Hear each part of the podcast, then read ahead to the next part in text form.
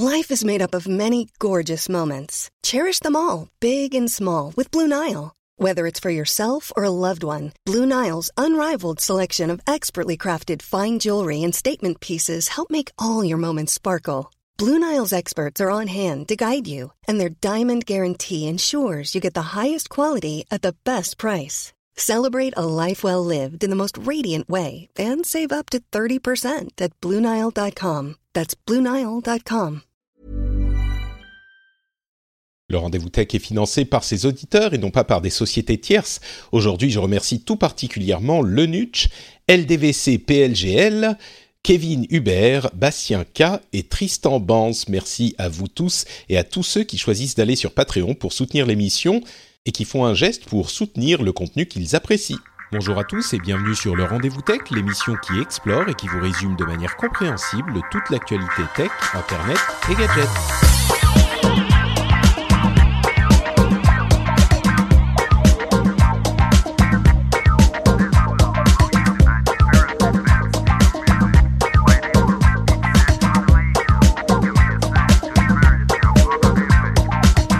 Bonjour à tous et bienvenue sur le Rendez-vous Tech, l'émission où on vous résume toute l'actu Internet, tech, gadgets. Toutes les semaines, on se réunit avec euh, des gens, des journalistes, des euh, community leaders de l'industrie, de la tech, et on vous analyse et on vous résume tout ce qui s'est passé pour que vous n'ayez pas besoin d'aller écumer les centaines de blogs, de news euh, vous-même à la main. On fait tout ça pour vous et on vous le livre dans une petite heure de, j'espère, de moments de détente de distraction, même si on couvre parfois des sujets assez sérieux, comme ça va être le cas aujourd'hui. On va parler du procès de, j'allais dire du procès de Nadia Dam, mais non, du procès de l'affaire Nadia Dam, qui va euh, être assez intéressant à couvrir.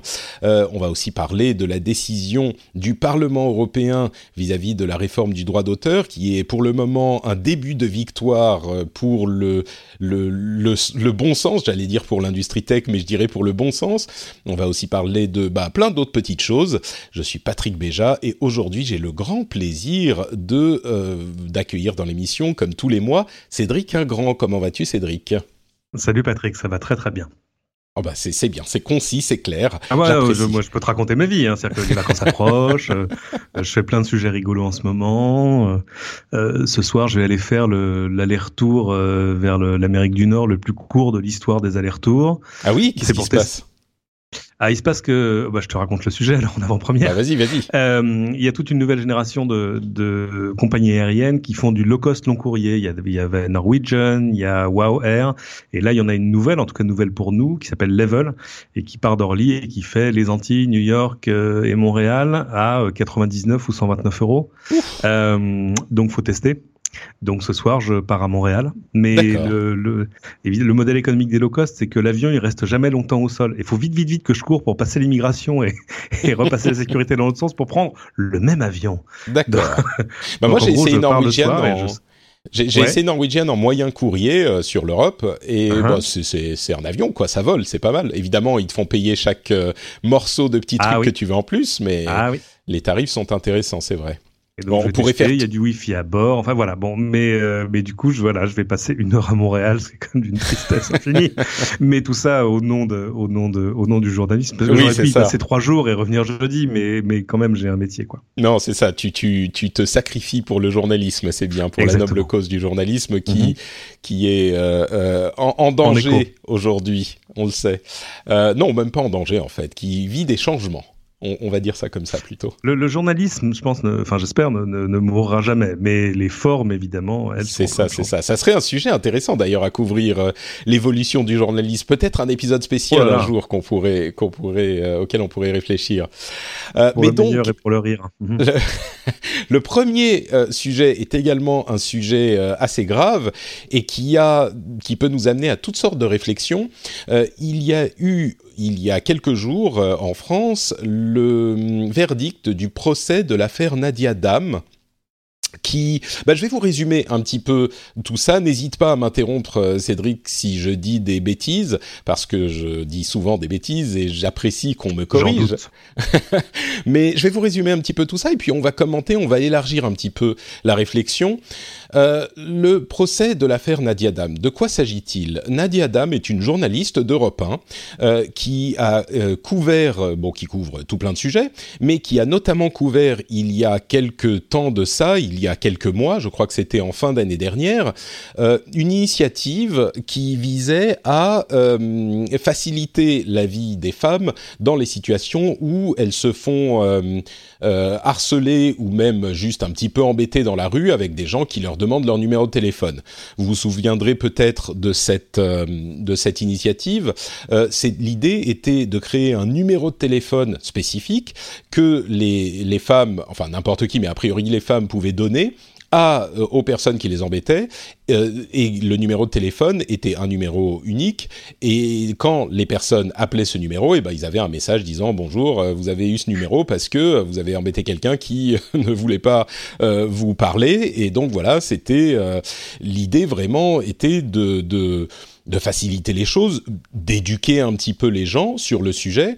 A priori, il n'y avait pas vraiment, je pense, de quoi en faire euh, tout un tout un scandale de ce cette initiative spécifiquement, parce que euh, Dieu sait qu'il y a des gens qui sont agressifs euh, un petit peu dans tous les sens. Là, je pense que et surtout qu'ils ne comprennent pas que ça ne marche pas. Oui, oui, mademoiselle, tu me files ton 06. Je ne sais pas, je n'ai jamais vu ça fonctionner. C'est un peu comme siffler une fille dans la rue. Siffler une fille dans la rue, je pense que c'est juste euh, ton dernier neurone qui envoie un cri de détresse. C'est possible, c'est possible. Ça ne fonctionne pas. Euh, mais je te laisse continuer. Oui, donc euh, elle a fait un sujet sur cette initiative. Euh, Manque de bol, le sujet est tombé dans les, dans les griffes du forum 1825 de jeuxvideo.com, euh, qui est bien connu dans la sphère euh, technophile française et jeux vidéophile française comme étant quand même euh, un lieu de rencontre, de, retrouvailles, on va dire, euh, de personnes qui n'ont qui sont peut-être pas hyper matures, comme son, son nom l'indique, 18-25, euh, et c'est pas les meilleurs des 18-25, on va dire. Euh, J'aime beaucoup les précautions oratoires que tu, que tu prends. Oui, oui, oui c'est un point de rassemblement pour des petits cons dans l'ensemble. voilà, c'est des trolls et des, des gens un petit peu énervés, c'est un peu l'équivalent de, il y a de pas que ça, mais ils sont tous là, j'ai l'impression. Bon, peut-être pas tous, mais oui, euh, il y a quand même une forte concentration, et donc, euh, à partir de là, ils se sont dit, Nadia Dam n'a pas le, le, le, le droit d'exister. Euh, et donc, on va euh, lancer une campagne. C'est un petit peu organique ce genre de choses. À chaque fois que ça se passe, c'est euh, ça se met en route tout seul. Ça prend une sorte, on dit en anglais, it takes a life of its own. Ça prend une, une mhm. vie qui est presque indépendante, autonome, oui. Ouais, qui, qui est indépendante de l'initiative d'une personne. Et cette pauvre journaliste s'est retrouvée harcelée en permanence sur Twitter, sur tous les les, les, les, vecteurs que vous pouvez imaginer. Euh, avec des messages particulièrement agressifs et euh, difficiles à, à, encaisser. Elle a décidé assez courageusement de ne pas se laisser faire et de porter plainte. Alors, à partir de là, qu'est-ce qui s'est passé? Six mois plus tard, euh, on était donc en, en fin début juillet ou fin juin, euh, la justice a fait son travail, a retrouvé spécifiquement deux personnes sur les centaines qui ont pris part à cette euh, campagne, euh, deux personnes dont les pseudonymes, bon à la limite peu importe, mais c'était Tintin Dealer et 403, euh, qui, qui, ont été retrouvés par leur adresse IP, hein, par euh, processus légal et travail de police classique. Ils se sont retrouvés au tribunal face à euh, Nadia Dam, ou plutôt à sa défense, et ils ont été condamnés à six mois de prison avec sursis.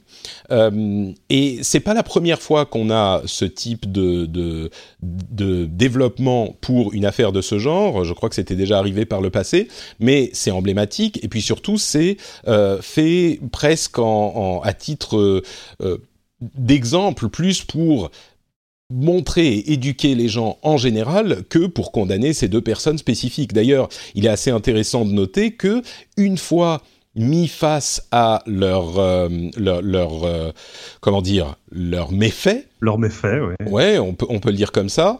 Euh, mis face à leurs méfaits, ils ont, ils se sont, comme très souvent dans ce genre de cas, ils se sont complètement ratatinés. Sans doute d'une part parce qu'ils se sont retrouvés dans un contexte qui était beaucoup plus grave que euh, caché derrière leur pseudo dans un forum, euh, c'est-à-dire le contexte de euh, d'un tribunal avec un juge, une défense, une accusation. Je dis ils ont été condamnés à six mois de prison avec sursis et 2000 euros d'amende, enfin de dommages et intérêts. Donc il y a eu une conséquence quand même très concrète. Euh, Ce qui fait quand même pas mal de semaines d'argent de poche. Hein. Ça c'est sûr. Mais tu sais, euh, il n'était pas euh, justement que, il n'avait pas que 18 ans ou c'était pas des adolescents. Une, un des deux avait 30 ans, si je ne m'abuse, une, une, trentaine d'années. Donc c'est pas que on, on, on s'imagine que c'est des, des, adolescents un petit peu boutonneux qui euh, euh, mmh. se retrouvent frustrés et qui expriment leur frustration de cette manière. C'est pas euh, le seul euh, cas de figure. Comme, euh, disait, comme disait très bien Brassens, le temps ne fait rien à l'affaire. Quand on est con, on est con. C'est vrai. Je pense qu'il y a un petit peu d'immaturité aussi, mais euh, clairement, c'est c'est c'est pas le seul facteur. Je disais, ça avait déjà été le cas. C'était dans le, le cadre du hashtag un bon juif euh, que l'Union des étudiants d'étudiants juifs euh, de France avait euh, poursuivi par rapport à, à, Twitter. Mais bon, ce qu'on ce qu'on voit surtout dans leur dans leur réaction, en tout cas à la barre quand ils se font arrêter, c'est c'est qu'il y a pour eux une parfois une sorte de dichotomie entre euh, il y a le monde réel et puis il y a l'internet. Complètement. Et, oui. Voilà, et, et c'est fou. Et, et, de fait, là, c'est un manque de maturité, de maturité absolue. C'est pour ça que le, le, rappel à la loi euh, avec du sursis, moi, je quand même un petit, un petit mois en prison. Je pense que ça fait, voilà, euh, avec des vertus pédagogiques. Euh, mais, mais les deux semaines. Je suis pas, je suis pas dur. Oui, deux semaines. Euh, mais, mais non, il n'y a pas une dichotomie absolue entre euh, je suis caché derrière mon pseudo sur Twitter et, et donc ça n'a aucun effet. Bah non. Bah alors justement, Libé a, a très bien titré je trouve, l'article sur le sujet, euh, écrit par Vincent Glade. Ils ont titré euh, Procès Nadia la revanche de la réalité. Et on est vraiment dans un contexte où euh, les, les gens qui sont sur euh, Twitter ou sur un forum sont, comme tu le dis, un petit peu déconnectés de la réalité. Et on se dit, soit, d'une part, bah, de toute façon, je suis sur un forum, ça n'a pas de conséquences réelles et pour, on pourra pas m'attraper. soit, je pense que ça rentre aussi en ligne de compte et c'est un petit peu ce que disaient les deux condamnés. Euh, je me rendais pas compte que ça avait de telles euh, conséquences. Pour moi, j'ai juste trollé une seconde, j'ai trouvé ça à la fois marrant et puis je me suis, euh, je me suis exprimé comme ça euh, sans y penser plus que ça. Il n'y avait pas d'intention de, de, commettre un crime parce que le harcèlement ouais, enfin, évidemment est un crime. Quand... Je vais quand on voit les, les, les messages qu'ils ont envoyés, il y a des choses qui sont de l'insulte, il y a des choses qui sont de la menace de mort. La menace de mort, c'est un truc qui existe hein, dans le code pénal depuis bien bien longtemps et, et dont le, le moyen n'est pas, euh, les, comment dire, les moyens ont pu évoluer, mais, mais l'infraction persiste. C'est euh... sûr. Je pense qu'on arrive. Et d'ailleurs, en, entre euh, parenthèses, je voudrais évidemment, euh, à, comment dire, acknowledge, euh, noter le fait que euh, ça serait beaucoup mieux si on avait une femme euh, dans l'émission aujourd'hui. Euh, j'ai essayé. C'est, franchement, c'est un petit peu compliqué d'avoir des femmes dans les émissions tech. C'est, j'en parle jamais, mais c'est quelque chose que j'essaye de faire régulièrement. Il y a eu quelques femmes qui m'ont fait le, le, le, l'honneur de venir dans l'émission à différentes reprises. j'essaye toujours. C'est pas, peut-être que j'essaye pas assez, mais c'est pas évident. Donc, euh, d'ailleurs, j'en profite pour passer un appel à, animatrice. Euh, si vous êtes journaliste ou, euh, ou, ou, dans le domaine euh, de la tech ou même du jeu vidéo et que vous voulez participer à l'émission, euh, vous pouvez m'envoyer un mail à patrick@frenchspin.com. je suis toujours preneur, évidemment. ça serait mieux si on avait une femme dans l'émission. J'en suis complètement conscient. Mais c'est vrai que ce serait bien. Je peux peut-être te souffler des noms. Oui, oui. D'ailleurs, certains que tu m'avais soufflé, j'ai commencé à contacter il y a quelques temps, mais là encore, euh, soit elles n'ont pas le temps, soit elles ont. Enfin bref, euh, c'est sûr qu'on a plus de candidats euh, chez les hommes et donc c'est plus facile d'en avoir. Mais quoi qu'il en soit sur euh, le elles sujet, ont peut-être pas envie de voir leur nom arriver sur le forum 1825. Bah, tu sais, non, mais tu sais, alors on a l'immense chance d'avoir un public assez mature justement dans l'émission. Ouais. L'âge euh, finalement n'a pas forcément grand-chose à voir. Il y a des gens, des jeunes qui écoutent aussi l'émission, mais d'une manière générale, mon public, euh, j'ai le plaisir de constater qu'ils sont plutôt euh, matures et, et euh, réfléchis. Mais tu disais le le, le crime euh, de menace de mort est un délit, enfin c'est un délit, et le fait qu'on soit sur Internet n'est pas forcément, ne change rien à l'affaire.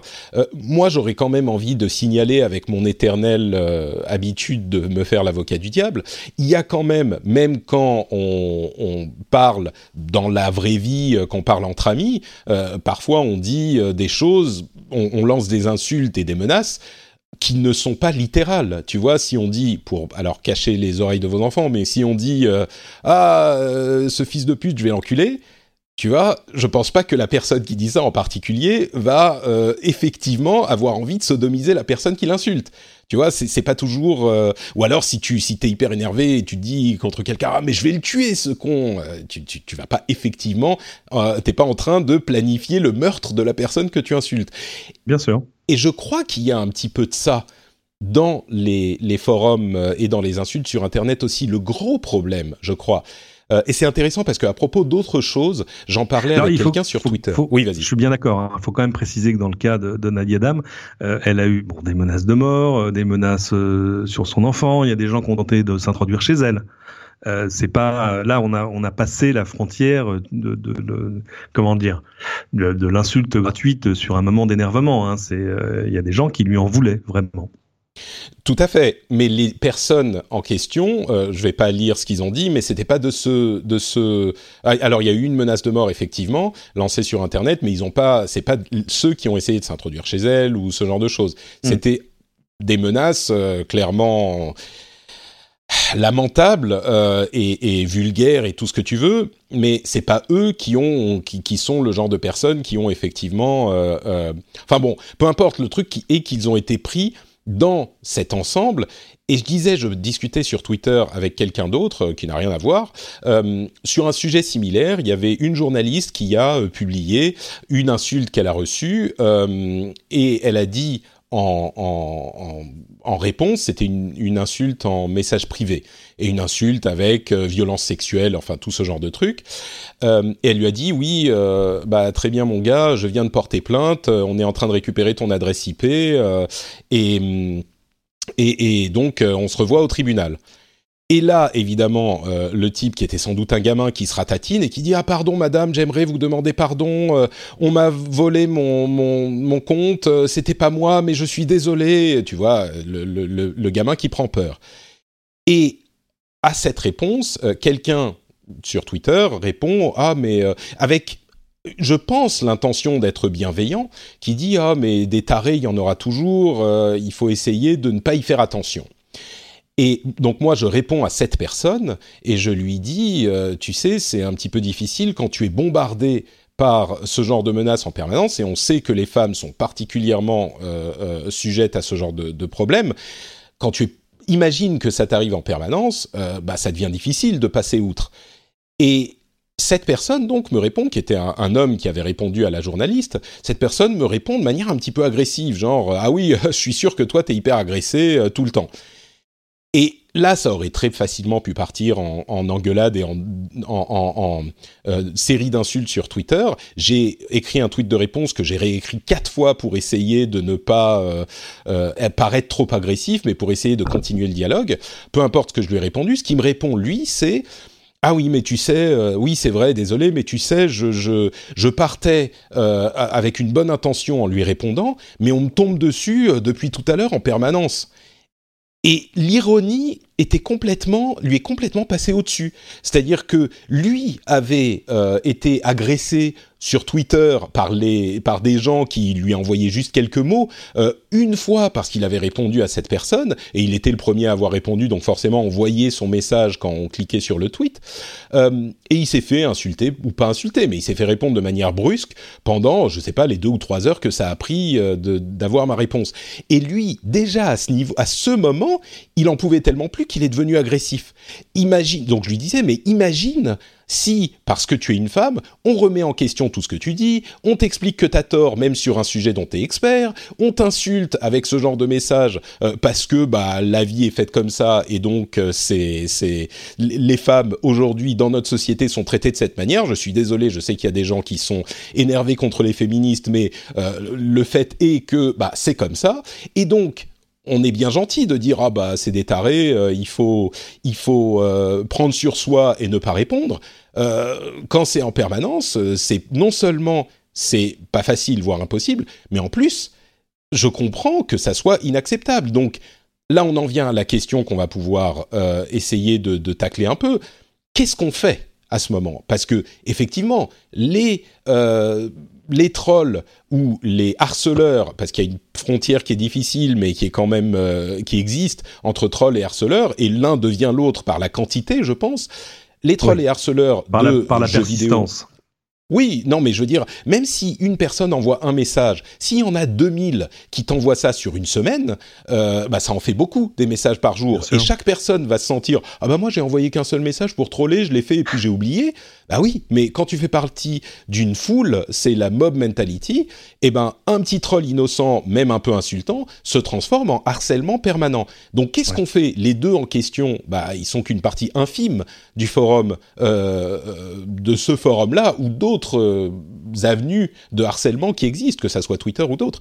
Donc qu'est-ce qu'on fait? Moi j'ai envie de te demander, euh, Cédric, est-ce que ça sert à quelque chose cette condamnation? Est-ce que ça va changer les choses? Qu'est-ce qu'on peut faire quoi? Je, je suis pas sûr que ça changera qu'une qu'une condamnation changera les choses, mais mais c'est bien de créer des précédents. Euh, c'est-à-dire que tout à coup, euh, tu, tu vois, tu rajoutes une brique à l'édifice euh, auquel les gens pourront se référer ou, ou, en référer d'autres en disant non attention, euh, tu vois, ce que tu es en train de faire, c'est pas bien, et regarde, d'autres se sont trouvés euh, devant les tribunaux pour des situations comparables. Donc, euh, donc oui, je pense que un, c'est, enfin d'abord, c'est juste, deux, c'est utile, et trois, il y en aura d'autres, bien évidemment, parce que la, la, source ne va pas se tarir si vite. Mais je suis d'accord sur le fait qu'on on le voit bien, c'est-à-dire qu'à chaque fois que ces gens se font prendre les, doigts dans la souricière, ils disent ah non, je voulais pas. Tu vois, l'exemple le, que tu donnais de cette jeune femme dont le nom m'échappe, qui reçoit euh, un truc dégueulasse euh, en, en, message privé sur Twitter et qui répond en disant bah c'est bien, maintenant, maintenant on va, j'appelle la police, on aura ton adresse IP et on se verra au tribunal. Le type, tu vois, backtrack tout de suite en disant non, on m'a piraté mon compte, non, je suis désolé, pardon. Euh, donc c'est pas, euh, tu vois, il y a, a, pas d'aspect militant dans, dans, ce que dans ce que font ces gens. ça, c'est des trucs qu'on retrouve ailleurs. je pense à, à, des confrères qui se font troller, mais alors à longueur de journée. Je pense à, à Samuel Laurent euh, du monde, tu sais, qui fait le fact-checking. Mm. Et euh, le pauvre, il me rappelle ce, ce, petit cartoon de XKCD où on voit un type qui va pas se coucher le soir et sa femme lui dit bah tu viens de coucher et il dit, il dit non, sorry, uh, someone is wrong on the internet. Oui, euh, oui, oui, je le connais très bien et je l'utilise souvent d'ailleurs. Voilà. Et, et, euh, et donc le, le, pauvre se retrouve face à, à, des dizaines de milliers de gens qui lui tombent dessus, euh, qui vont essayer de chercher dans son passé. Enfin voilà, ça devient un championnat du monde de, de mauvaise foi.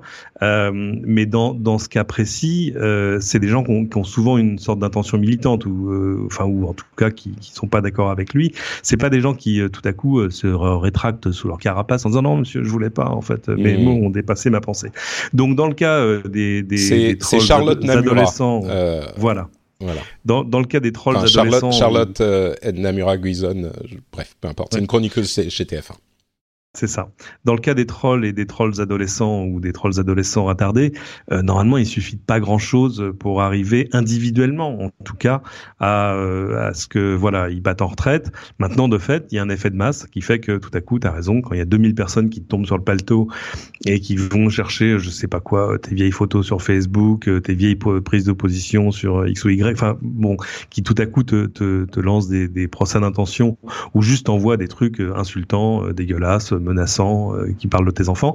Il n'y a pas de solution immédiate. Euh, je reviens à, Samuel Laurent parce que lui gère ça absolument au quotidien depuis longtemps. Lui il dit, euh, il faut jamais hésiter. à la première insulte, il dit moi je bloque c'est pas la peine, je rentre pas dans une discussion avec des gens qui m'insultent. Euh, alors au début, on, on, on, hésite à bloquer parce qu'on se dit, euh, je sais pas, peut-être que derrière l'insulte on peut avoir peut-être une discussion intéressante. Non, faut pas. Faut, faut, à mon avis, la première chose, c'est qu'il faut penser à se protéger. Alors, est-ce qu'il faut pour autant euh, fermer son compte Twitter ou etc. Non, pas forcément. Mais, euh, mais il faut pas hésiter. Oui, bien sûr, euh, faut, faut bloquer les trolls. Ça, c'est euh, de la prophylaxie élémentaire. Tu sais, moi, j'ai la chance d'être dans une situation où, bon, d'une part, je suis moins, je suis moins euh, comment dire Exposé. Exposé, oui, complètement à ce genre de, de harcèlement. Euh, j'ai aussi un public, je pense, comme je le disais, euh, un petit peu plus mature, mais j'ai un peu, un peu plus bienveillant aussi. Oui, certainement, certainement. Le, fait que on, on, réfléchit toujours pourquoi les podcasteurs ont un petit peu moins de ce genre de problème, euh, je pense que c'est parce que on est plus, on a une relation plus personnelle avec notre audience. Euh, on est très naturel, ils nous connaissent. Enfin bref, tous les avantages qu'on connaît au podcast. Euh, c'est qu'ils pour... vont pas te juger sur la moitié d'un tweet. C'est possible. Euh, oui, ils ont le background, euh, tu vois, avec le temps, ils te connaissent, euh, ils savent mm. ce que t'aimes, ce que t'aimes pas. Voilà. C'est-à-dire que c'est pas, il y, a, pas de réaction épidermique sur ah regardez cette personne que je ne connais pas a mis un message de 120 caractère. Vite, descendons là en flamme parce que c'est l'essence le, le, de, de, son outil. voilà. Mm. voilà. Moi, je suis. Et disons que euh, il y a un petit peu de ça. Moi, je pense aussi que il y a quelque chose de sociétal là-dedans. Euh, on, c'est des nouvelles interactions, un nouveau type d'interaction euh, qui n'existait pas il y a dix ans. Et, et je pense qu'on est en train de commencer à comprendre euh, comment ça fonctionne. Et je crois que dans ce contexte, il y a beaucoup d'éducation qui est nécessaire. Euh, il faut que déjà les parents réussissent à comprendre comment ça marche et on est tous en train d'essayer de, de, de, dépatouiller tout ça.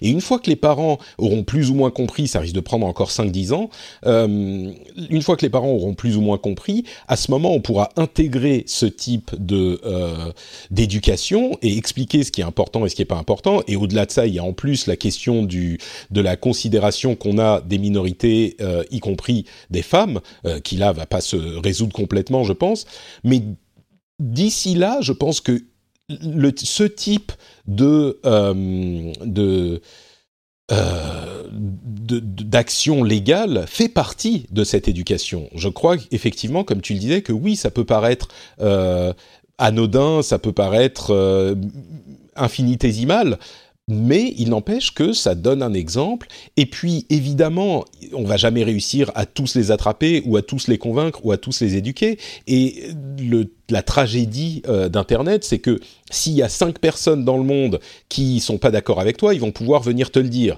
Donc forcément, il y aura toujours des gens qui vont venir t'agresser et t'emmerder. Je pense que c'est mhm. inévitable. Mais euh, si on peut le réduire, c'est évidemment quelque chose qui est important. Il y a quelqu'un qui disait, on parlait de complètement autre chose, et il y a quelqu'un qui disait, oui, enfin, il y a, il y a toujours des, des meurtres. C'est pas pour ça que on, on, se dit, bon bah c'est pas la peine d'avoir euh, des lois euh, contre le ce type de crime. Les lois n'empêchent pas toutes les instances euh, de ce qu'elles condamnent, mais c'est pas pour ça qu'on va les abandonner. Et là, on est pile dans ce genre de cas. Euh, je crois que c'est pas parce que il y a, euh, il y en aura toujours qu'il faut baisser les bras et rien faire. Et ce genre d'initiative qu'a pris Nadia Dam et compris d'autres avant elle, j'espère que ça va continuer parce que c'est à force.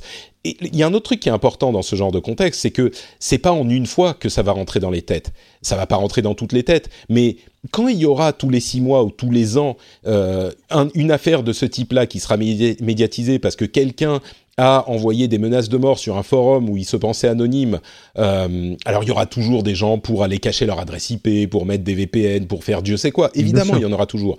Mais euh, quand on en a eu, quand on en aura eu 4, 10, 30, 100, quand il y en aura tous les 6 mois ou tous les 3 mois, je pense que ça rentrera un petit peu plus dans les mœurs. Et, euh, et, et plus ça rentre, mieux c'est. Donc euh, oui, il faut pas mmh. baisser les bras. Et je pense, moi, toujours avec mon, mon ma vision un petit peu euh, positive du monde, je pense qu'à force, ça va rentrer. Mais ça va prendre très longtemps. Ça va prendre des années, 5, 10 ans, peut-être plus, quoi. Ouais, très clairement. Et, et euh, alors après, c'est vrai qu'il y a, il y a, une, il y a une... Enfin, c'est quand même un, un, environnement assez particulier. Hein. Moi, il y a des fois, je vais faire des tours, un tour sur le sur les forums du 25. Bon, c'est, je je sais même pas à quoi le comparer. Évidemment à 4chan euh, aux États-Unis, parce que c'est quand même ça. L'idée, c'est d'arriver à faire aussi bien entre grosses guillemets ouais. 4chan. Euh, mais on se dit que ça dure pas. Enfin, c'est-à-dire que ça dure pas. On se dit bon, c'est pas possible, ce n'est qu'une phase dans leur vie, ils vont pas être comme ça tout le temps. Non, mais ça se renouvelle toujours. C'est un pur truc adolescent. Voilà, oui, c'est ça. tu en abats un et deux prennent sa place. euh, mais euh, donc, je, je, je, ne peux qu'espérer que ce soit qu'une phase dans leur vie, mais c'est pas mal quand même qu'il y ait des, comme, comme le dit l'avocat de Nadia Dam, que ouais, il y a une revanche de la réalité et que cette revanche-là, euh, voilà, euh, prenne une forme légale et judiciaire. Mmh. Parce que je pense que le jour où tu reçois un petit papier bleu euh, dans ta boîte aux lettres ou alors on vient taper à ta porte en disant alors bon c'est bien vous qui étiez, qui étiez connecté euh, sur le Deslam Orange machin euh, tel jour à telle heure. Mmh. Donc c'est vous le compte machin sur du Oui, d'accord. Je pense que déjà tes parents te ah bah ça refroidit bien sûr. Mmh. Je pense que ça refroidit très très euh, très très clairement. Et à, de l'autre côté, à l'autre extrême, on a vu euh, différents pays euh, implémenter des des lois qui sont carrément comment dire, bah, qui vont à l'autre extrême. On voit en Ouganda et en Tanzanie. Euh, alors, bon, l'Ouganda, par exemple, c'est pas forcément un pays qui est connu pour sa liberté de, de, la presse et sa démocratie florissante, mais on a euh, une taxe qui est mise en place de 5 euh, centimes par jour, une taxe pour tous les citoyens pour accéder aux plateformes Facebook, Twitter, WhatsApp, etc. Euh, L'idée étant que euh, ces plateformes autorisent le, sont utilisées pour mentir et pour diffuser des, fausses informations. Et du coup, le, le président Yoweri Museveni a a, implémenté, a voulu implémenter, entre parenthèses, il est président depuis genre 30 ou 40 ans, je sais plus, mais 32 ans, je crois. Euh, c'est important la stabilité, tu sais. Oui, non, mais c'est ça, c'est que, tu sais, ce genre de, euh, de politique, et en Tanzanie, c'est pire, il faut euh, s'enregistrer pour être blogueur. Euh, il faut payer genre euh, une, une, somme immense pour le pays, quelque chose comme euh, un millier d'euros, un petit peu moins, 800 euros, pour avoir le droit d'être blogueur. Euh, et, ou youtubeur, enfin tout quoi. Et, évidemment, euh, les gens se disent bon bah ok, c'est plus à peine quoi. Et je pense que même si on n'arriverait pas à ce genre d'extrême, euh, je crois qu'il faut aussi être vigilant euh, pour ne pas tomber dans cette direction non plus. Je crois qu'on a des, lois qui existent, qui fonctionnent, et, et ce type de d'outils peuvent être utilisés pour, bah, là pour le coup, clairement. Euh, euh, mettre sous silence euh, toute voix discordante. Et, et pour oui, le coup, sûr. les 5 centimes par jour euh, en Ouganda, euh, vous pouvez imaginer que c'est pas une somme euh, minime, quoi. La, la, preuve que la loi fonctionne, c'est que dans le cas de Nadia Dam, il a même pas, on n'a même pas eu besoin de changer la loi pour qu'elle s'applique. Mmh. Maintenant, je suis d'accord sur le fait que le, le comment dire, le, le, combat contre le trolling peut pas devenir le plus petit commun dénominateur euh, de la liberté d'expression. Euh, C'est-à-dire que malgré tout, on peut pas forcément demander, même au forum 1825, de filtrer chaque message à la main. C'est très compliqué. Euh, ça, ça rejoint des choses, ce qui se passait au, au Parlement européen la semaine dernière. Dont on va les, parler les dans débats. une minute. Ouais. Voilà. Euh, mais euh, la tentation est forte, évidemment, de dire, euh, voilà, on, on, va mettre en place les outils pour éviter que, que ces choses puissent se, puissent se passer. Euh, mais évidemment, là, les effets de bord seraient, assez monstrueux. Bon, ben voilà pour notre analyse de la chose. Euh, je pense que la réaction la plus commune est effectivement ah mais oui, mais des trolls il y en aura toujours. Euh, et, là, je crois que la réaction c'est oui, mais. Et d'ailleurs, quand on voit les réactions qu'il y a eu euh, à ce, au résultat du procès, sur Twitter et ailleurs, euh, bah on est quand même euh, assez atterré parce que bon, euh, je peux vous lire par bah, exemple. C'est atterrant. Oui. Ouais, je peux vous dire, je, je, vous lire un ou deux commentaires. Tout ça pour cette sale merde pleurnicheuse. Elle est belle la justice. Euh, ça me dégoûte, ça me dégoûte de voir. Et, et d'ailleurs, euh, enfin bon, bref, je vais pas partir sur ce genre de considération. Oui, ça va, mais... ça va trop loin.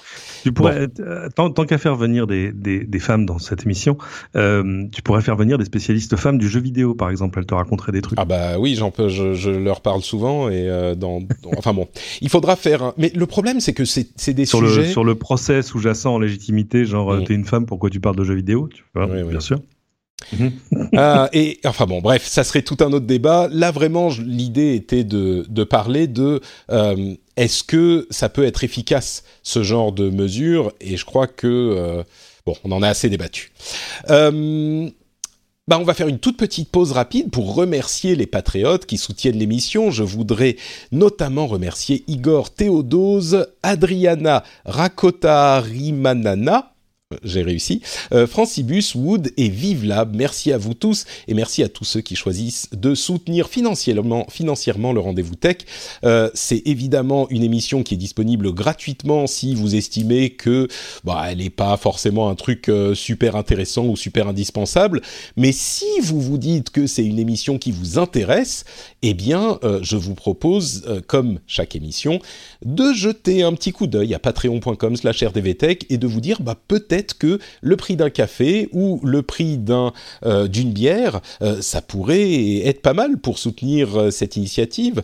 Vous pouvez évidemment choisir de soutenir le nombre d'émissions que vous voulez par mois. Je sais qu'il y a des gens qui aimeraient avoir accès au niveau 3, au niveau 3 dollars. Et eh ben vous pouvez par exemple choisir de soutenir deux ou trois épisodes par mois et augmenter votre votre contribution comme ça. C'est possible aussi. Enfin, vous voyez en fonction de, de, vos, de vos moyens, chaque dollar et chaque euro compte et permet à l'émission d'exister. Donc merci à tous ceux qui ont le courage, monsieur, de soutenir l'émission.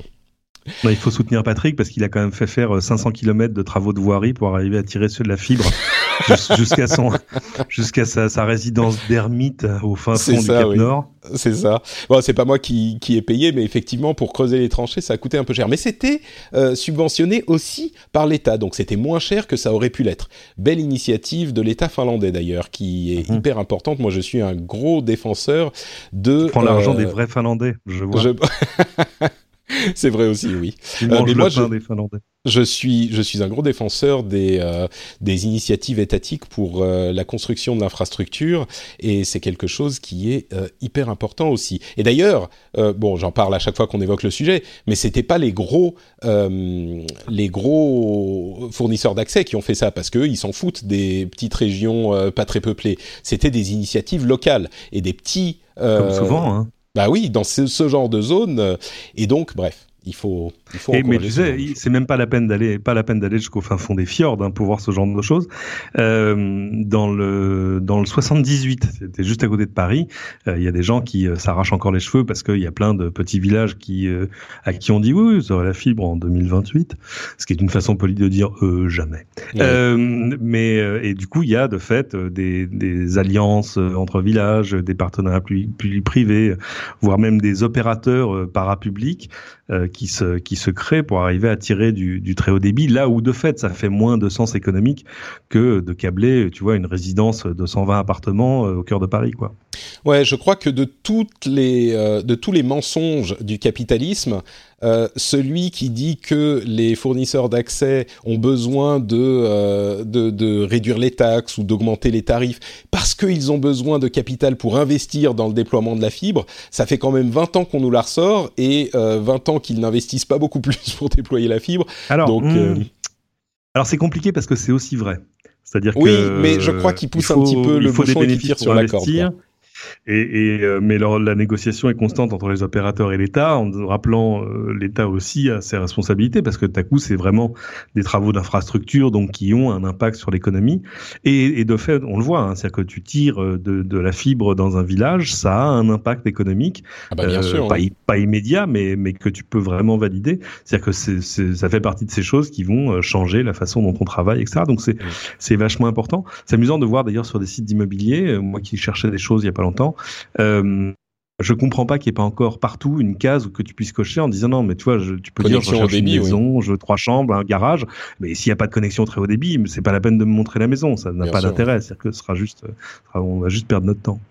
Bon, parlons un petit peu du Parlement européen qui a victoire, alléluia, euh, et cocorico, pas vraiment parce que, bah, je vais le dire dans un instant, mais la France a voté majoritairement pour euh, implémenter ces réformes, cette réforme du, du droit d'auteur euh, qu'on critiquait tant il y a quelques semaines. C'est peut-être pas étonnant parce qu'on a en France une industrie euh, média créative hyper importante, donc j'imagine que ça se reflète dans les votes aussi, mais Qu'est-ce qui s'est passé? Vous vous souvenez de ces articles 11 et, 13 dont on a qu'on a détaillé euh, il y a pas longtemps, euh, qui voulaient imposer une taxe aux euh, liens donc principalement ciblant principalement Google News et un filtrage automatique de tout le contenu qui était posté sur tous les types de sites, qui était évidemment euh, une prise de tête énorme. Et bien, figurez-vous que le Parlement européen a voté contre cette proposition. La proposition avait été, établie par une commission dédiée.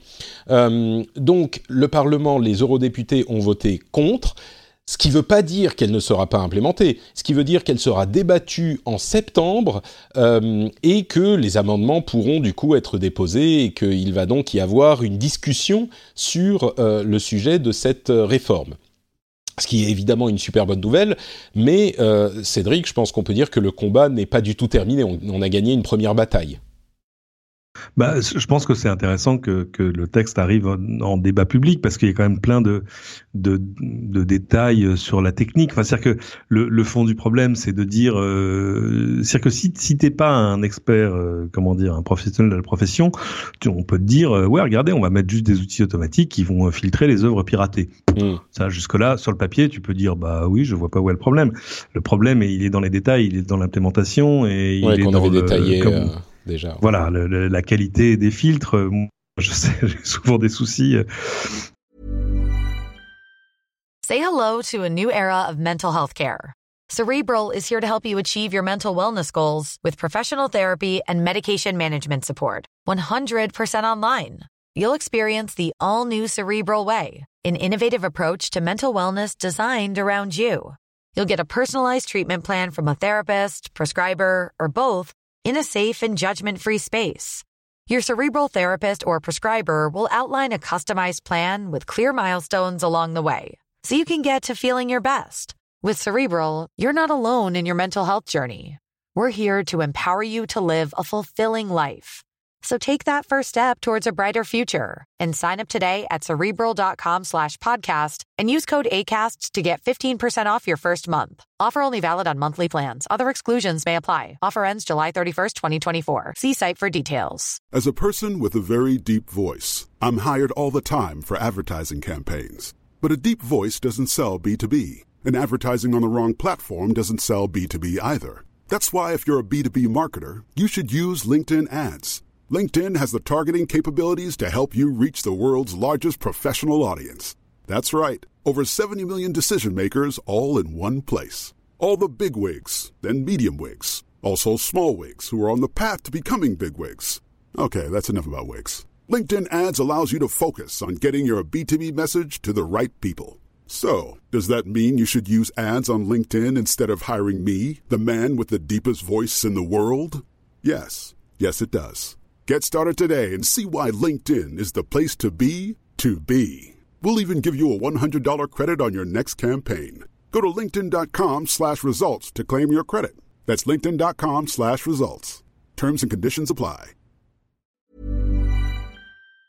Euh, je, je, voyais quelqu'un, je crois c'est sur Twitter, qui se plaignait. Il avait envoyé un, un, une petite vidéo qu'il avait tournée euh, sur YouTube ou sur Facebook, je ne sais plus, et la vidéo a été filtrée parce qu'il y avait des chants d'oiseaux qui apparemment devaient ressembler à une mélodie qui était dans le catalogue des œuvres filtrées. Euh, sans et donc c'est vrai que s'ils n'ont pas mhm. la, la, la, maîtrise technique, ils peuvent peut-être se dire. Mais là, du coup, c'est, c'est, je pense, peut-être que je me fais des illusions, mais je pense que c'est aussi tout le bruit qu'ont fait les experts, justement, comme quoi ça, ça c'est utile. Euh, tout le bruit qu'ils ont fait médiatiquement et d'envoyer des messages à vos députés. Euh, on avait parlé du site saveyourinternet.eu. Euh, ça, ça a eu de l'effet, j'espère. Je sais pas, on connaissait pas la position a priori de, des députés européens. Hein. Euh, donc, euh, je sais pas, est-ce qu'il y a des gens qui ont changé d'avis en cours de route? Je pense que c'est des choses qu'on qu'on découvrira bah, justement quand le texte arrivera en, en débat. Mais, mais euh, là encore, moi, mon, mon seul, euh, ma seule vraie crainte en fait là-dessus, euh, c'est que c'est qu'on crée des, des freins à l'innovation. Euh, c'est un peu le même débat que pour euh, comment dire que pour le ah flûte euh, la neutralité du net. Mmh. Euh, c'est-à-dire, on, on, dit, tiens, voilà, les services qui utilisent beaucoup de bandes passantes. Alors, encore une fois, d'ailleurs, il y a des questions de langage à, à, discuter. C'est-à-dire que quand on dit Netflix utilise beaucoup de bandes passantes, non, ce sont les utilisateurs de Netflix qui utilisent beaucoup de bandes passantes. Euh, mais euh, tout à coup, si on se dit il va y avoir Internet à haute vitesse, Internet à basse vitesse, etc., ça, bon, ça, ça peut avoir un effet. C'est-à-dire que d'un coup, des choses qui se sont créées euh, se créeraient beaucoup plus difficilement, euh, avec en tout cas un, un ticket d'entrée qui n'aurait rien à voir avec ce qu'on connaît aujourd'hui. Et, euh, et je trouve que c'est important parce que c'est facile de dire il y aura un monde après Facebook, il y aura un autre Google après Google, etc. Mais, euh, mais le problème, c'est que. Ah, si on sert toutes les vis. Euh, voilà, si on sert toutes les vis, si, si, on, si on met des barrières à l'entrée en termes de prix, de tarifs, de, de complexité technique, etc., c'est pas les géants existants que ça va handicaper parce qu'eux, ils ont les moyens. Et euh, c'est un mm. peu, tu sais, quand on parlait du, de la, du RGPD il y a pas longtemps, euh, les gros, ils ont eu tout le temps d'anticiper. Euh, c'est les petits qui se retrouvent aujourd'hui un peu dans les problèmes en se grattant la tête en disant qu'est-ce que je fais, qu'est-ce que je fais, qu'est-ce que je fais? Euh, bon, donc, et, et, et, là, là, c'est pareil. C'est-à-dire qu'on est face à des choses qui, euh, aussi bien inspirées soient-elles, euh, doivent enfin, là, je crois que c'est particulier, c'est pas bien inspiré, quoi. À la base, euh, on n'est plus dans un truc qui est bien inspiré, je pense.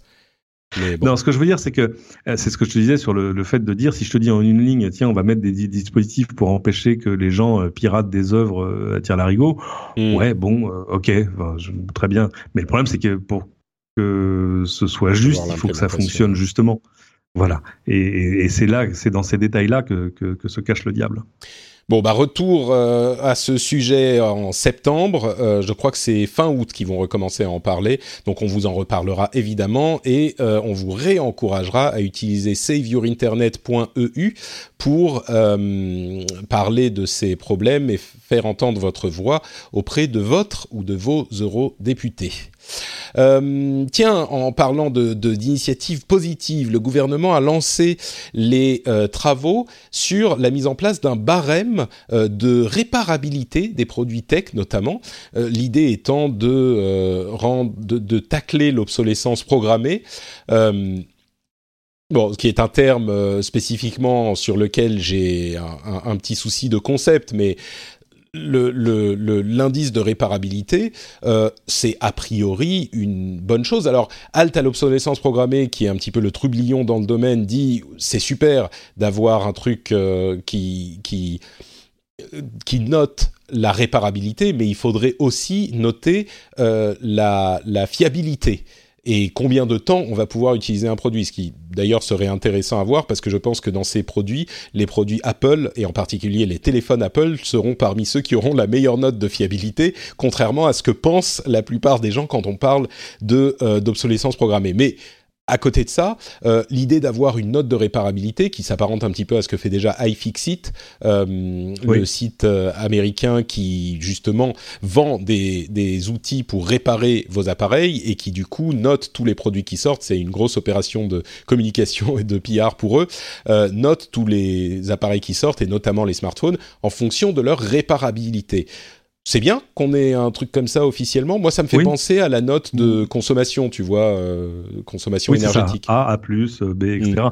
Mais oui, et, et euh, il y a, y a, un magazine que je lis souvent quand je vais chez ma maman parce qu'elle est abonnée, c'est que choisir, euh, qui est le seul magazine de consommation sérieux en France. L'autre, je les aime moins.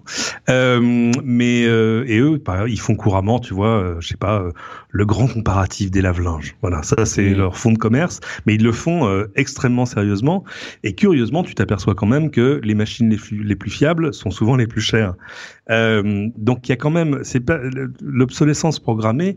Euh, c'est un, il y a un, c'est, je suis d'accord sur le fait qu'il y a une grosse, on peut avoir une grosse discussion sur, euh, ah, tu vois, est-ce qu'il y a des gens qui se réunissent au, au, autour d'une table en disant bon notre nouveau lave-linge là, allez, il va faut qu'il tienne quoi 4 ans? Allez, 4 ans, c'est super. Euh, je pense pas que ça se joue comme ça. Par contre, de fait, la, la discussion, c'est bon, apparemment, euh, le bon point du marché pour notre nouveau lave-linge, faut pas qu'il coûte plus de 299 euros. Mmh. Ah bah oui, bah alors à ce moment-là, il va falloir faire des sacrifices sur sur, sur quelques trucs. Et, et de fait, tu t'aperçois que bizarrement, les, les lave-linges à plus à 1200 euros, bah ils tiennent beaucoup plus longtemps, longtemps que ceux à 299. Euh, mais c'est quelque chose qu'on connaît dans l'industrie depuis longtemps, dans l'électronique depuis longtemps. Aujourd'hui, si tu crées, je sais pas, un, un système, peu importe, euh, pour le même type de composant, tu vas trouver des fabricants qui vont avoir à leur catalogue trois références différentes je schématise, une référence euh, de composants euh, de base normale d'entrée de gamme, euh, la base.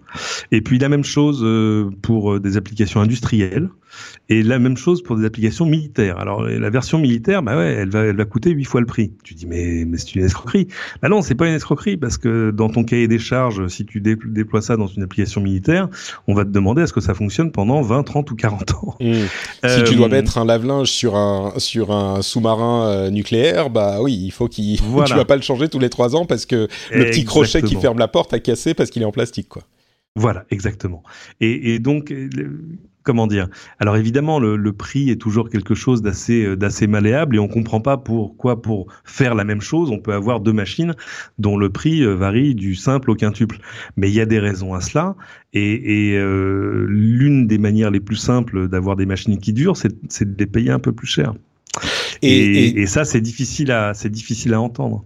Il y a des gens qui vont nous dire avec raison, ah bah oui, mais euh, sur les téléphones, euh, les, les, smartphones, c'est pas forcément le même cas. Alors, au-delà du fait qu'il y a certains composants, enfin certaines petites parties euh, en plastique qui peuvent peut-être plus que se casser qu'une partie en métal, c'est vrai que en général, c'est pas forcément sur le matériel que ça va se jouer. là où ça va se jouer, ça va être sur le support logiciel long terme. Et c'est vrai que dans le domaine, Apple est sans doute l'un des meilleurs élèves du, du de, de mm-hmm. l'école.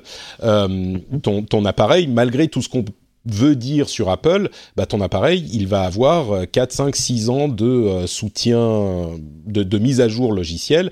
Alors après, on mhm. va dire, ah oui, mais ça rend plus lent, machin, c'est une autre question. Ah, ça, c'est autre mais, chose. Euh, mais c'est vrai que euh, même chez les autres euh, haut de gamme, euh, je je crois pas me tromper en disant que Samsung ne met pas à jour l'OS pendant aussi longtemps qu'Apple sur ses appareils. Peut-être que je me trompe. Mais bon, bref. Alors, il y, y, y, a aussi le côté billard de bande sur, sur Android. Euh, mais maintenant, je sais que Google a, a, tordu le bras de tous les constructeurs. C'est ça, euh, pour les que, forcer pour à découpler. Pour les forcer. À, à découpler euh, le, le, la partie cœur du système et leur partie interface pour pouvoir mettre à jour le, le cœur du système sans qu'ils aient leur mot à dire. Oui, et Donc, puis aussi euh... pour arriver à découpler les mises à jour fonctionnelles des mises à jour de sécurité. C'est-à-dire de dire, si vous n'avez pas envie de maintenir et de mettre à jour vers la dernière version d'Android, par exemple, il faut pas non plus que ça empêche les gens d'avoir des mises à jour de sécurité qui, qui elles, sont vitales. Mmh. Et peut-être qu'Apple pourrait s'inspirer de la chose aussi euh, pour mettre à jour la sécurité sans mettre à jour l'OS en entier, ce qui éviterait le ralentissement de l'appareil. Ça, on, on, est bien d'accord. Euh, je vois, je vois mal Apple se donner ce choix. Oui, oui, non, bien sûr. Mais euh, quoi qu'il en soit, on aura, j'espère, bientôt un indice de réparabilité. Ça serait une bonne première étape pour au moins informer les consommateurs. Et ça, c'est toujours important. J'en profite pour raconter cette anecdote euh, que, que je raconte de temps en temps quand le sujet euh, sort les, on a en France une culture de l'information du consommateur qui est vraiment beaucoup plus importante qu'ailleurs. Je me souviens de clients à l'époque où je travaillais dans l'audiovisuel, je faisais des pubs pour des clients japonais. Il y avait des clients, je sais plus si c'était Canon ou Nikon, euh, qui étaient venus pour faire une pub pour leur appareil photo en France. On avait passé des, petits matins sous la pluie sur les falaises d'Étretat, c'était euh, extraordinaire. Euh, et quand je dis extraordinaire, je veux dire épuisant. Qui m'avait dit au Japon, ils attendent comme le Messie le catalogue de tests du labo de la Fnac. Et il disait, on n'a wow. nulle part dans le monde ce type de test poussé, et le fait d'avoir une bonne note dans le, le, catalogue de tests du labo de la FNAC était une vraie fierté pour eux, et c'était un truc qu'ils euh, attendaient avec impatience. Donc euh, je trouvais cette anecdote assez amusante. C'est amusant d'imaginer que ce genre de choses n'existe pas au Japon. Mmh, et pas du c'est même euh, c'est presque bouleversant parce que si tu veux enfin tu vois tu connais la culture japonaise euh, largement mieux que moi mais il y a il y a quand même ce cette promesse de l'information exhaustive surtout partout tout le temps euh, Ouh, au Japon, les, les, constructeurs et les développeurs ont des relations très très privilégiées avec les titres de presse. Hein. C'est, des grands ah. amis et ils aiment pas forcément en discuter des sujets qui fâchent. Donc, oui, c'est euh... vrai qu'il y a, il y, a, il y a ce côté euh, intérêt supérieur de l'État ou, ou, au moins du syndicat d'électronique. Ouais. Mmh. Euh, tiens, ben parlons encore un petit peu de l'État qui est en train, qui a détaillé son initiative cloud, euh, qui est, et donc Mounir Majoubi a dit qu'il y allait, qu'il allait y avoir pour le cloud de l'État trois types de cloud différents. Euh, un cloud interne pour les données euh, hyper sensibles, un cloud dédié donc euh, loué à une société tierce, mais hébergé, enfin, d'héberger sur des infrastructures dédiées, dont l'ANSI sera en charge de la sécurité, et un troisième cloud qui sera là un cloud externe pour des données vraiment peu sensibles. Et là, on aura des clouds qui seront utilisés comme nous, on les utilise tous, des clouds, on va dire, pour utilisateurs classiques. Mm-hmm ça me paraît être une bonne. Enfin, c'est presque ça tombe sous le sens, mais ça me paraît être un bon compromis euh, parce que l'idée de dire l'État va créer un cloud pour gérer tous les, toutes les données qu'il euh, manipule, c'est peut-être un petit peu ambitieux.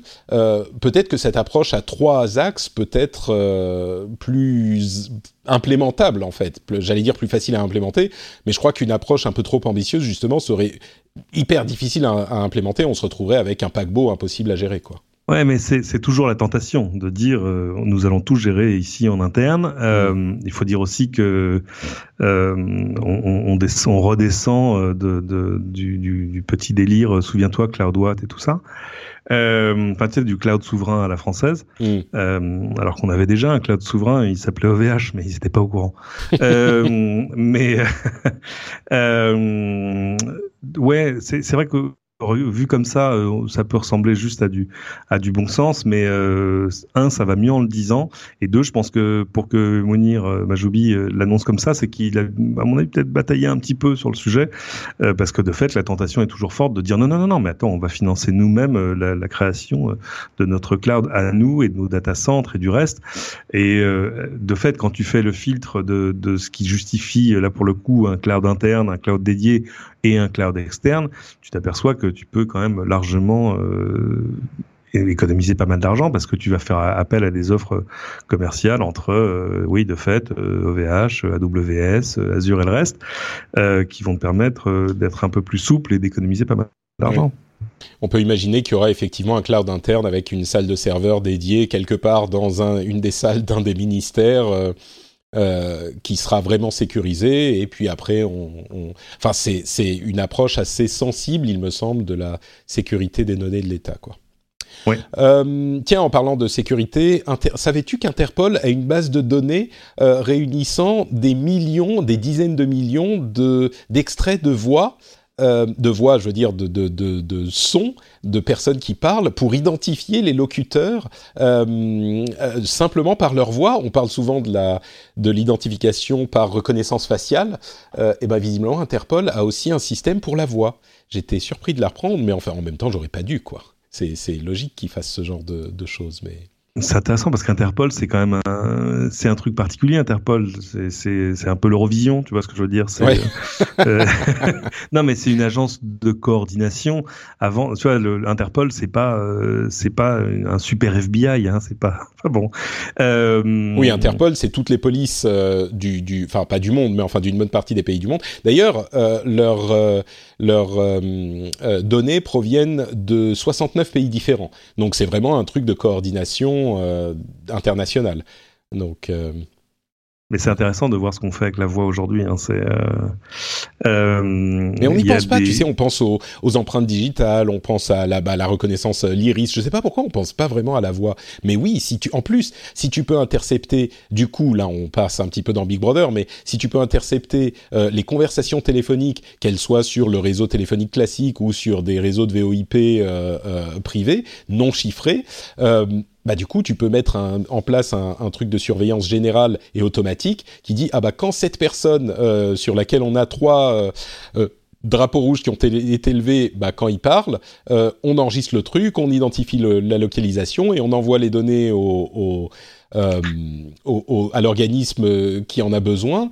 C'est pour moi c'est encore plus c'est encore plus inquiétant, je dirais, que de la reconnaissance faciale, parce que dans la plupart des pays, peut-être à part en Chine et en Angleterre, on n'a pas des caméras à tous les coins de rue, ou pas encore peut-être. Donc euh, la reconnaissance vocale, c'est bien plus omniprésent que la reconnaissance faciale, quoi. Le seul obstacle à ça, évidemment, c'est la difficulté qu'il y aurait à, arriver à synthétiser en temps réel toutes les conversations. Tout Bien sûr. Ça, c'est le, une discussion sur pourquoi Facebook n'écoute pas, ne vous écoute pas toute la journée. et même s'il y a encore plein de gens qui croient à ça, moi je trouve ça mignon, mais c'est-à-dire que non, quand tu as un milliard et demi d'utilisateurs, tu peux pas synthétiser en temps réel tout ce qu'ils disent, dans l'espoir peut-être de choper un mot-clé qui peut-être te permettrait d'afficher une pub sur laquelle peut-être il cliquerait. Dans le modèle économique et tout est vraiment tout pourri. C'est visiblement les retours qu'on avait de Prism, le fameux projet qui a été euh, révélé par Edward Snowden. Euh, mhm. Cet immense aspirateur à données qui aspirait toutes les données de l'Internet, la plupart des retours qu'on avait officieux, mais euh, semble, semble-t-il fiables, étaient que ça fait tellement de données qu'on ne sait pas quoi en faire et c'est pas gérable. Donc euh, les, les, écoutes ciblées ou les, les enquêtes ciblées sont beaucoup plus efficaces que ce genre de d'aspirateur de, de, à données, en tout cas aujourd'hui. Non, c'est super efficace quand même sur sur un truc et c'est ce que fait la NSA depuis euh, depuis toujours. Je, je fais comme toujours, je vous recommande la lecture d'un bouquin qui a 30 ans qui s'appelle The Puzzle Palace euh, sur l'histoire de la NSA. À l'époque, on savait même pas que ça existait hein. euh, et qui explique comment ils ont tout fait pour pouvoir tout écouter. Et on a vu ce qui s'est passé par exemple après le 11 septembre où tout à coup ils ont archivé, ils ont bah, ils avaient les archives déjà. C'est-à-dire qu'une fois que la NSA sait ce qu'elle cherche, eux, ils ont les données. Mm. Euh, donc, euh, ils font pas de la détection en temps réel. Non. Euh, mais par contre, une fois qu'ils savent euh, ce qu'il faut identifier comme communication, comme adresse email, comme numéro de téléphone, comme localisation, etc., là, tout à coup, ils ont pu euh, retrouver énormément de données, retracer les pas des terroristes, etc. Parce qu'ils archivent tout et ils écoutent tout. Bah, parce que voilà, tout à coup, c'est mm. plus facile quand tu as déjà tout dans tes super data centers dans le désert de l'Utah. Bon, une initiative qui semble-t-il est un petit peu moins connaît moins de succès. Bon, là, on part dans un domaine un petit peu différent. C'est Molotov TV. Euh, il serait en train de chercher à se vendre. Je crois qu'on l'avait évoqué quand on a parlé Salto il y a quelques semaines. Quand on a parlé de Salto il y a quelques semaines, euh, Orange serait potentiellement en train de regarder Molotov. Euh, c'est c'est intéressant parce que alors Molotov est et, à disputer les chiffres, je ne sais pas si je devrais les donner du coup, parce qu'ils sont, ils, disent qu'ils sont faux.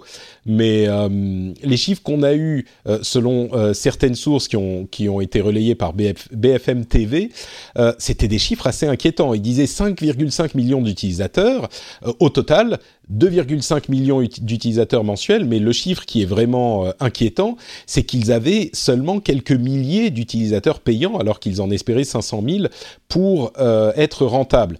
Alors, comme je le disais, Molotov a dit que les chiffres n'étaient pas exacts. Alors peut-être que c'est pas le cas. Ce qui semble être le cas, c'est qu'ils cherchent à se vendre. Je pense que si tout allait bien, ils chercheraient pas à se vendre. Donc ah, euh, à voir. Ah, t'es pas sûr non, j'ai pas de, j'ai pas d'infos. Moi, ça me paraît tôt quand même pour pour chercher à faire une sortie. Ça fait euh, euh, quoi, deux ans que le service est lancé? Oui, bien sûr, mais Molotov, euh, eux, ils existent depuis 2013. Oui, mais enfin, ils font rien depuis ans, 2013. 5 ans, c'est l'horizon souvent euh, auquel mm. ton investisseur va te demander d'arriver à monétiser le truc. Donc, donc non, ça c'est pas c'est pas dément qu'ils fassent la tournée des popotes en disant bon et si vous nous faisiez un chèque, ce serait combien? D'autant qu'ils ont créé un, un, outil qui est quand même pas mal du tout.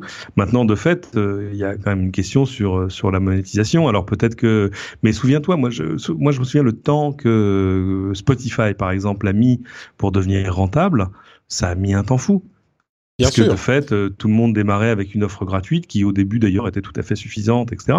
Euh, donc, il va peut-être y avoir, ils vont peut-être bouger un peu le curseur sur euh, ce qui est ce qui est payant, c'est gratuit. Il y avait le système du magnétoscope. Est-ce que ça suffit? Est-ce qu'il faut, je sais pas, limiter le nombre d'heures par mois? Bon, mais c'est pour ça que je me dis, c'est bizarre qu'ils cherchent à se vendre déjà, parce qu'ils ont un service qui est pas encore, qui est pas encore au, au, maximum de son potentiel. Et s'ils pensaient pouvoir l'atteindre, bah, ils attendraient un petit peu plus. Moi, je, enfin, je sais pas. Moi, j'ai l'impression que ça sent pas bon, mais peut-être que je me, peut-être que je me trompe. Je sais pas, on euh. verra parce qu'ils ont quand même créé un truc qui est intéressant même en termes de, de plateforme parce que c'est, c'est, tu peux le décliner dans plein de pays. Enfin, il y a une, il y a une vraie techno. C'est non, c'est, c'est quand même bien foutu et c'est quand même les premiers qui sont arrivés à faire une plateforme qui mettent un peu tout le monde d'accord. Où tout à coup, tu as peu ou prou euh, toute la télé française. c'est sûr que 2,5 millions d'utilisateurs mensuels, c'est pas non plus ridicule. C'est pas un truc. Non, c'est pas ridicule dans un dans un petit pays comme la France. Donc mm. euh, donc voilà, à suivre, mais euh, euh, mais j'ai, moi j'ai envie de croire euh, au fait qu'ils aient un avenir. on, tiens, tu évoquais Spotify, le rapport biannuel de Nielsen sur la musique montre encore une fois que le streaming est en train de devenir non seulement un succès énorme, le streaming de musique, mais en plus est en train de devenir l'immense pilier sur lequel repose toute l'industrie musicale, ce qui nous permet, ça, on va, ça nous fait toujours plaisir, de euh, rappeler qu'il y a quelques années à peine, l'industrie musicale disait que le streaming était en train de tuer euh, les artistes et qu'ils ne pouvaient pas survivre sur les, les fractions de centimes que leur payait le streaming.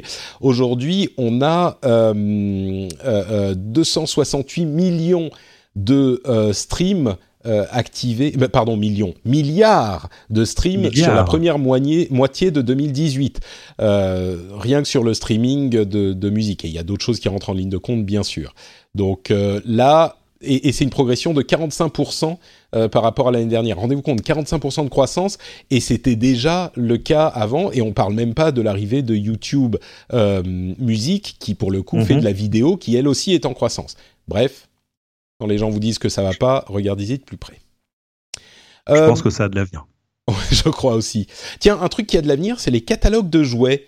Euh, ça, un truc qu'on n'avait pas vu venir, alors c'est encore une rumeur, mais Amazon serait en train de, euh, de, concevoir un catalogue de jouets pour les États-Unis à envoyer au... Euh, un catalogue en papier donc oui, oui, un catalogue en papier envoyé physiquement euh, au foyer américain pour cette, cette, ce Noël, enfin la saison de Noël.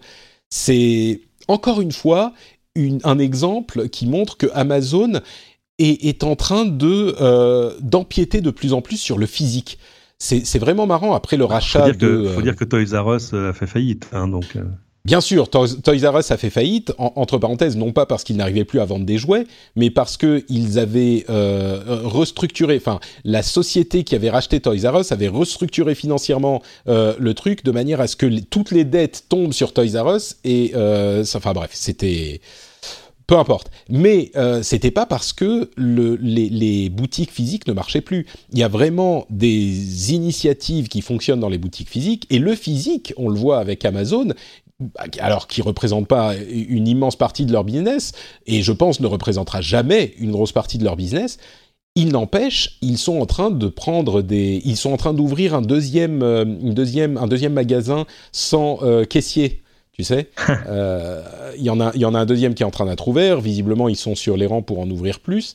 Euh, il y a une réinvention de l'expérience euh, de, d'achat physique qui est nécessaire, ça c'est certain mais je suis pas, je pense pas que beaucoup de gens prédisent la mort du de la boutique physique. Je crois que même Amazon est en train de montrer que c'est pas la mort. C'est comme on parlait des journalistes tout à l'heure, c'est pas la mort, c'est la transformation. Et la, clé, c'est de savoir comment se transformer, quoi.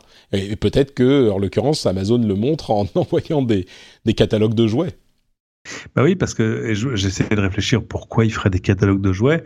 Bah parce que hmm, parce que les enfants euh, savent pas lire avant 6 ans. euh, mais par contre, ils sont toujours partants pour regarder des images. Mais je crois qu'il y a de ça. Je crois qu'il y a aussi le fait que il y a plein de gens qui euh, vont se retrouver à Noël à pas savoir quoi acheter pour les enfants. Tu regardes dans le catalogue, ça te donne un truc à choisir, et puis après tu vas sur Amazon, tu cherches le truc, tu le commandes.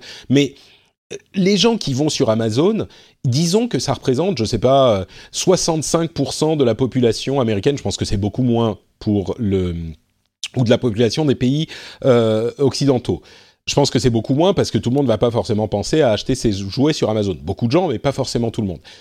Eh ça, ça laisse une énorme partie des gens qui vont pas penser à aller sur Amazon. Et ces gens-là, si tu leur envoies un catalogue, eh ben ça fait des gens que tu peux ramener en plus sur ta boutique. Donc c'est évidemment une, euh, une, un moyen relativement bon marché d'imprimer un catalogue et de l'envoyer par la poste, de euh, mettre tes produits devant les yeux des, des, des, gens. Et Dieu sait que, bah, enfin, tout le monde dans, dans, notre jeunesse, on a connu les catalogues des Trois Suisses et de la Redoute. Euh, oh C'est un truc antédélévien, mais, mais, mais ça marche, quoi. Bien sûr. Enfin, ça marche. Ça, ça, ça a eu payé, mais, mais euh, c'est plus dur aujourd'hui euh, du fait de la, de la faute d'Amazon et d'autres.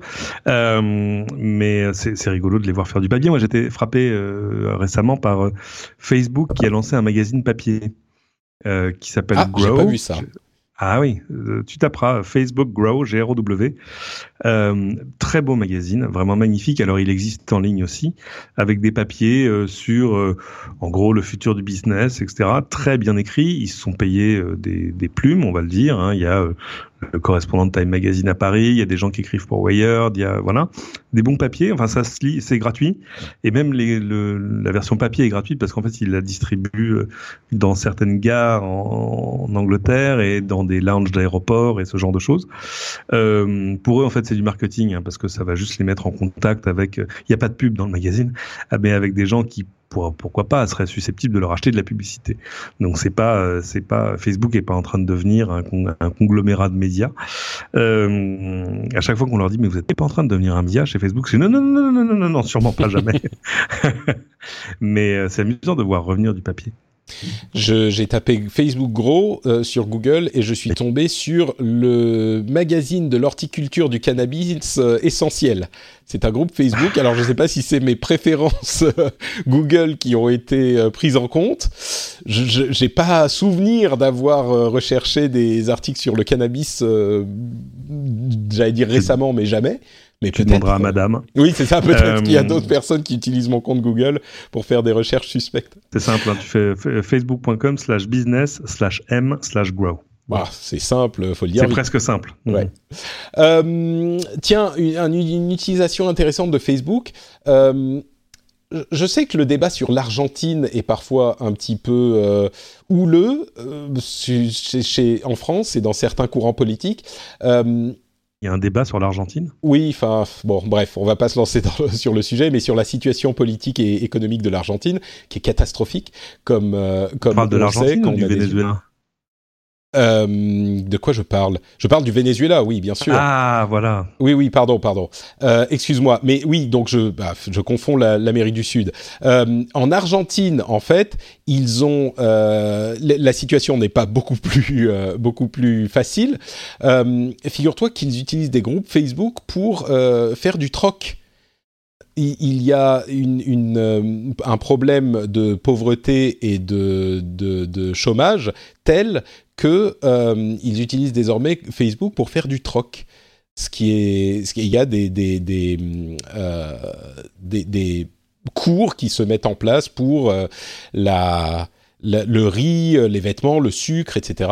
Et, ils se retrouvent sur les groupes Facebook. Et c'est facile de, de, partir sur d'autres considérations, comme celle du Venezuela par exemple, mais je trouve que ce genre de choses est justement intéressante parce que c'est encore un exemple euh, d'une utilisation qui est dans des situations difficiles, d'une utilisation euh, intéressante qui serait pas possible sans ce type de réseaux sociaux et sans ce type de technologie. Donc, on l'a euh, vu aussi avec, euh, ça date pas d'hier, des, des, des, plateformes d'échange de services, par exemple, sur, euh, voilà, je te donne deux heures de cours d'anglais et tu répares le siphon de mon lavabo, enfin, tu vois. Mm. Euh, donc oui, c'est, c'est de, comment on appelle ça? On n'appelle pas ça de l'économie parallèle, on appelle ça, oh flûte. L'économie parallèle, alternative de l'économie. Oui, c'est ça. Parallèle, il y a quand même un, un sous-entendu illégal. Euh, euh, créative, je ne sais plus. Il y a un mot pour, des, pour décrire ça, mais oui, ça, c'est, on va dire, c'est toutes ces choses qui sont de l'économie euh, non monétaire. Euh, et enfin, il semblerait que Volkswagen euh, soit en train de lancer un service de euh, véhicules à la demande, donc de véhicules partagés, qui inclut non pas euh, juste les voitures, mais aussi euh, plein d'autres modes de transport, comme des petits scooters, ce genre de choses, enfin des trottinettes. Euh, et des scooters d'ailleurs, enfin, ils sont en train de mettre en place un service en leur nom de, de, voitures partagées. Du coup, je me demande, est-ce que c'est un truc que devraient voir venir et que sont en train de voir venir toutes les marques de, bah, tous les fabricants de voitures et, qu'ils doivent se commencer à penser à la reconversion euh, ou au moins à prendre une partie de ce gâteau de, du, partage de véhicules. Ça paraît, on, pense toujours à Uber ou à Lyft ou à ce genre de truc ou à Blablacar. Est-ce que les fabricants de voitures devraient s'y mettre aussi, quoi? Bah, euh, Tesla l'a déjà fait. Euh, enfin, l'a déjà fait euh, sur le papier, en disant que ta voiture autonome pourra être aussi de manière autonome et automatique partagée avec d'autres. Ouais. Voilà, on parle pas de voiture autonome. Hein. Il y a Daimler et BMW qui ont déjà oui, oui, fait. commencé ce genre d'initiative, mais. Mais, là, que, enfin, la raison pour laquelle je le mentionne, excuse-moi, c'est que c'est pas mhm. juste des voitures c'est ils ont aussi ces fameuses trottinettes, tu vois, c'est vraiment l'idée d'avoir un service global de mobilité. Et oui, c'est c'est peut-être facile de dire oui, Tesla voiture électrique, euh, tech startup machin, voiture autonome, mais là on va pas jusque là. C'est vraiment l'idée de euh, vous voulez vous déplacer, et eh ben on est là pour ça. Que ça soit euh, dans des petites villes, dans des, enfin tu vois, que ça soit voiture, trottinette, scooter, peut-être vélo électrique, pourquoi pas. Ce qui, est, ce qui est marquant, c'est de voir un constructeur automobile euh, établi, parce que merde, Volkswagen quoi. Bah oui, c'est ça. Euh, entrer dans, dans une logique euh, qui suit un mouvement qui préfigure le début de la fin de la propriété automobile. C'est-à-dire, euh, voilà, on va vous offrir l'automobile comme un service plutôt que de vous faire acheter une voiture, mm. ce qui pour eux est une, une révolution culturelle absolument bouleversante. alors évidemment, ça va commencer petit, etc. Mais mais euh, c'est vrai que tu regardes dans une ville dans Paris, être propriétaire d'une voiture, euh, ça n'a pas forcément énormément de, de, sens économique. Ça peut avoir un sens en termes d'usage, mais, mais euh, je pense que rares sont ceux, la, la part de ceux dont l'usage de l'automobile justifie qu'il soit propriétaire d'une voiture, d'une place de parking et du reste, euh, est finalement pas si élevé que ça. Il y a une habitude de j'ai une voiture et c'est ma voiture et voilà. Euh, mais avec avec l'extension de ce genre de service et puis de aussi tous les services d'autopartage.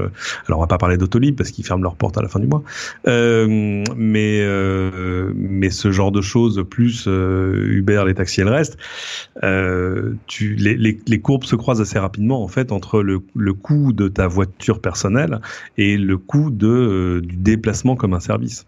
Bah c'est, c'est ce qui est vraiment notable, comme tu le disais, c'est que c'est une, un fabricant euh, établi et, et un, un, comment dire, un, on, on, dit en anglais the incumbents, donc les ceux qui sont déjà en place. Mm-hmm. On a vu avec Internet une série de d'exemples où ceux qui étaient déjà en place n'ont pas vu le vent tourner et se sont retrouvés euh, bouffés par les nouveaux arrivants. Et les domaines du net et de la technologie sont, on le comprend maintenant, euh, infiniment expansibles, ou presque. Et j'ai l'impression que les fabricants de voitures sont, euh, c'est presque étrange, voire antinomique, parce que s'il y a une euh, industrie plus établie que la voiture est plus, comment dire, avec ses habitudes, c'est vraiment l'industrie automobile. Et j'ai l'impression qu'ils ont vu le vent tourner plus que les autres. Ils sont mis à la voiture électrique avec euh, difficulté, mais quand même. Et puis ils travaillent avec la voiture autonome énormément maintenant. Et puis il y a ces initiatives chez BM, chez Daimler, chez euh, Volkswagen euh, de d'essayer de, de, repenser euh, son business, non pas comme de la vente, ou en tout cas d'ajouter à son business de vente un business de service qui est encore une fois, on parle souvent de l'histoire des abonnements pour tout, euh, qui, qui, qui, est une tendance très claire, j'allais dire du marché, mais c'est pas d'un marché, de tous les marchés. Donc il y a vraiment une, euh, une vision que j'imaginais pas chez les chez, chez l'industrie automobile, quoi je suis, d'accord avec toi à un détail près, c'est-à-dire que ces mm. incumbents, parce que c'est vrai qu'il n'y a pas un mot vraiment français euh, qui, le, qui les décrit euh, aussi, aussi clairement, euh, c'est pas tellement qu'ils ne voient pas venir ce genre de choses. Le plus souvent, ils le voient venir avec une immense clarté euh, et avec même souvent un peu d'avance sur, sur les autres, parce que c'est des choses qui menacent leur cœur de business. Mais c'est le, le dilemme de l'innovateur, c'est-à-dire que c'est facile de dire, bah oui, mais ce, ça va, ceci va disrupter notre marché, que devons-nous faire? Bah, bah oui, mais si ce que tu dois faire va à l'inverse de ton modèle économique, euh, c'est difficile de, de, dire bon bah on va se saborder Ouais, ouais, c'est sûr. euh, donc, euh, donc ouais, je suis d'accord sur le fait que c'est compliqué pour eux. Du coup, alors après, est-ce qu'il y a un peu d'effet d'annonce ou de, il faut voir ce qu'ils vont Bien sûr. déployer et déployer réellement et euh, avec quelle voiture. Mais apparemment, c'est avec des des e-golf qui vont aussi continuer à vendre de, de l'autre côté.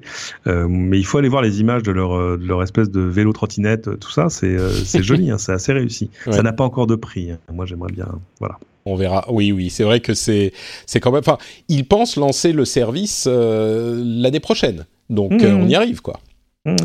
Bon, à ils, ont, voir. ils ont des ils ont des choses. C'est Volkswagen, hein, ils ont des choses à se faire pardonner. c'est pas faux.